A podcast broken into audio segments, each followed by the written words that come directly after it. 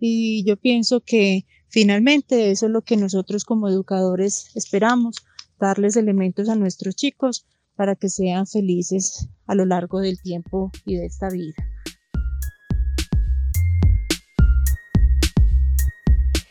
Hola a todos y a todas y bienvenidos a una nueva entrega de nuestro podcast Aventura Transmedia, una apuesta auditiva del Laboratorio Vivo de United Way Colombia en la que compartimos contenido relacionado a las herramientas, mecanismos y procesos con los que nuestros profes están transformando la educación a través de la educación virtual y las estrategias multimediales y transmediales. Hoy tendremos la oportunidad de conversar con Lina Rincón Salazar, coordinadora de la institución educativa Benedicta Zurnieden, quien después de dedicar más de 20 años a la labor de educar, hoy nos trae grandes reflexiones sobre lo que significa ser maestro, cuáles son esas enseñanzas que deja esta labor tan determinante en nuestras sociedades y cómo es ese mundo soñado dentro de la educación. Acompáñanos en esta nueva aventura. Ser profe significa asumir un reto enorme. Acuesta se carga con la responsabilidad de formar los ciudadanos del mañana, pero más allá de las definiciones de diccionario, Lina nos cuenta qué significa verdaderamente eso de ser maestro.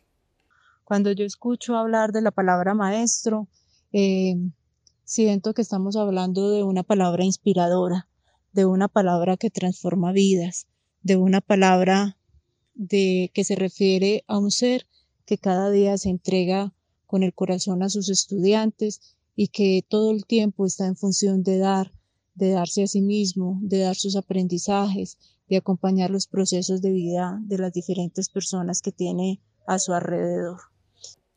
Y si de inspiración se trata, debemos decir que algunos profes pueden llegar a ser como magos, capaces de ver virtudes, debilidades, aunque a veces la dureza era parte de sus consejos, sin duda lo hicieron para movilizarnos y sacar lo mejor de cada uno de nosotros. Eh, un maestro que marcó mi vida fue el maestro Juan Carlos. Juan Carlos era mi profe de educación física en el colegio yo siempre he sido pésima, pésima para la educación física, pero Juan Carlos siempre sacaba lo más bonito que yo tenía y él siempre me decía, vos sos muy mal haciendo educación física, pero vos sos una bella persona y vas a salir adelante y vas a llegar muy lejos. Y a mí esas palabras me animaban mucho y me han animado mucho a lo largo de la vida porque todos sabemos que, que no tenemos las mismas capacidades ni las mismas habilidades para todo, pero que con nuestras fortalezas podemos dar mucho a los demás. Entonces fue un maestro inspirador. Y otros que se valían de pequeñas frases para condensar un propósito máximo en la vida de sus estudiantes. Y hay otro profe que me quedó muy grabado en el corazón, profe Guillermo, era mi profe de, de, de, química, siempre le decíamos Memo de cariño, y Memo siempre se despedía del salón de clase con una frase eh, donde nos decía, chao mis niñas y que sean felices. Y yo pienso que finalmente eso es lo que nosotros como educadores esperamos, darles elementos a nuestros chicos para que sean felices a lo largo del tiempo y de esta vida. Esas enseñanzas calaron muy profundo en la vida de nuestra protagonista. Hoy, convertida en lo que fueron sus mentores, intenta seguir un legado colmado de valores. En mi práctica educativa es innegociable el amor, el amor por esto, por lo educativo, el compromiso, la ética de un maestro que solamente, que trabaja no solamente por ganarse un sueldito y que realmente lo necesita para sobrevivir con su familia, sino el que haga las cosas con amor y con todo el profesionalismo del mundo. Eh, porque nosotros estamos continuamente teniendo en nuestras manos la vida de nuestros chicos y de nuestra labor dependen muchas cosas para ellos. Es innegable que cuando trabajamos con pasión, el trabajo no se vuelve simplemente un medio de subsistencia, sino que pasa a ser algo que se disfruta. Aunque claro, no todo es color de rosa y no quiere decir que por ser una pasión todo sea alegría y tranquilidad. Todo lo contrario. También se viven dificultades, retos y hasta tristezas. Todo ello hace parte de lo que para nuestra protagonista es una escuela soñada.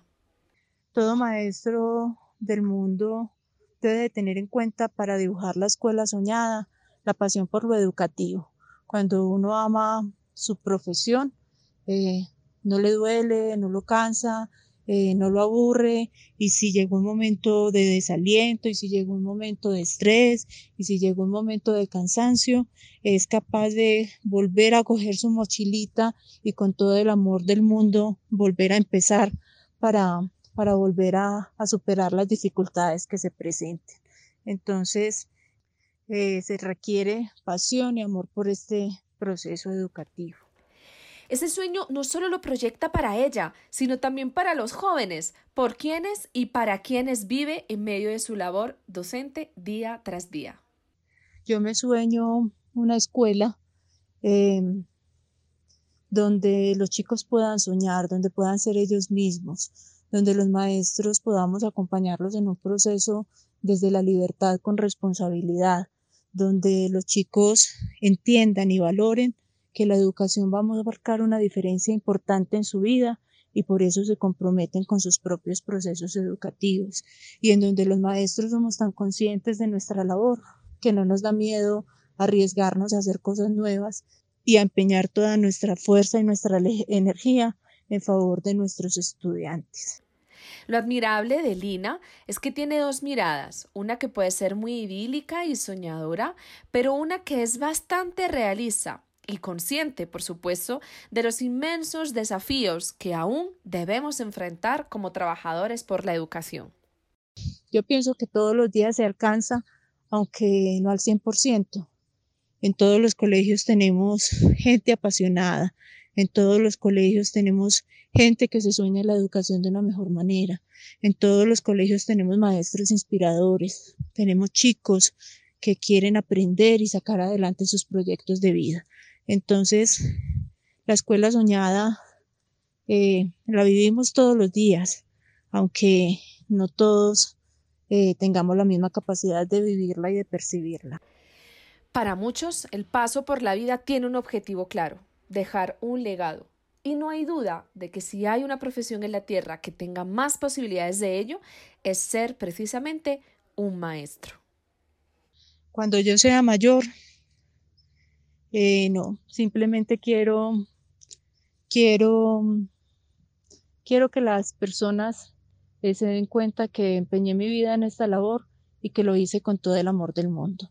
Algo que a mí me llena el corazón es tener unas exalumnas que las tuve de chiquitica ya hace muchos años, hace más de, voy a cumplir 20 años en el magisterio y, y las tuve en mis primeros años de maestra y todavía me acompañan en el camino de la vida y he participado con ellas de sus alegrías, de sus tristezas, de sus procesos universitarios, de su maternidad, de sus matrimonios, bueno, de toda su experiencia de vida y, y siempre hay un espacio para esa maestra que quieren. Entonces, eh, yo creo que, que, eso es lo que vale la pena, el saber que, que de alguna manera tu labor ha servido para que los demás surjan.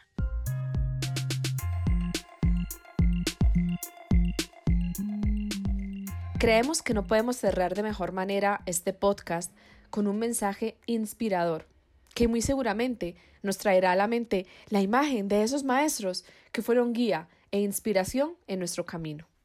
Y si le tuviera que dedicar mi experiencia como maestro a alguien, a mis chicos, ellos son mi razón de ser, ellos son mi alegría, ellos son mi preocupación, ellos son mi gozo, ellos son mis sueños, ellos son mi motivación a aprender cosas nuevas, a descubrir nuevos procesos, a arriesgarme a cosas desconocidas. Entonces, simplemente para aquellos que amo con todo el corazón, que son mis chicos. Obviamente también allí está mi familia, que siempre me, me ha acompañado, me ha impulsado y que goza y sufre conmigo en los procesos, pero la razón de ser siempre serán ellos.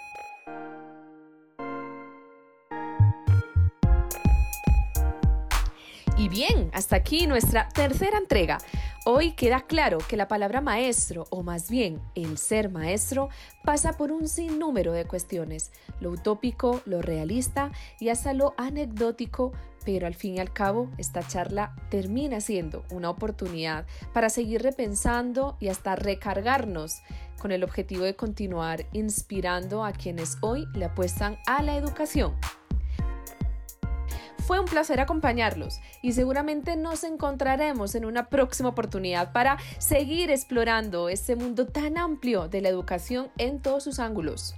No olviden seguirnos en nuestras redes. Nos encuentran en Facebook como Laboratorio Vivo, en YouTube como United Way Colombia y en Spotify, Google Podcast y SoundCloud como Laboratorio Vivo o Aventura Transmedia. Cuídense. Chao, chao.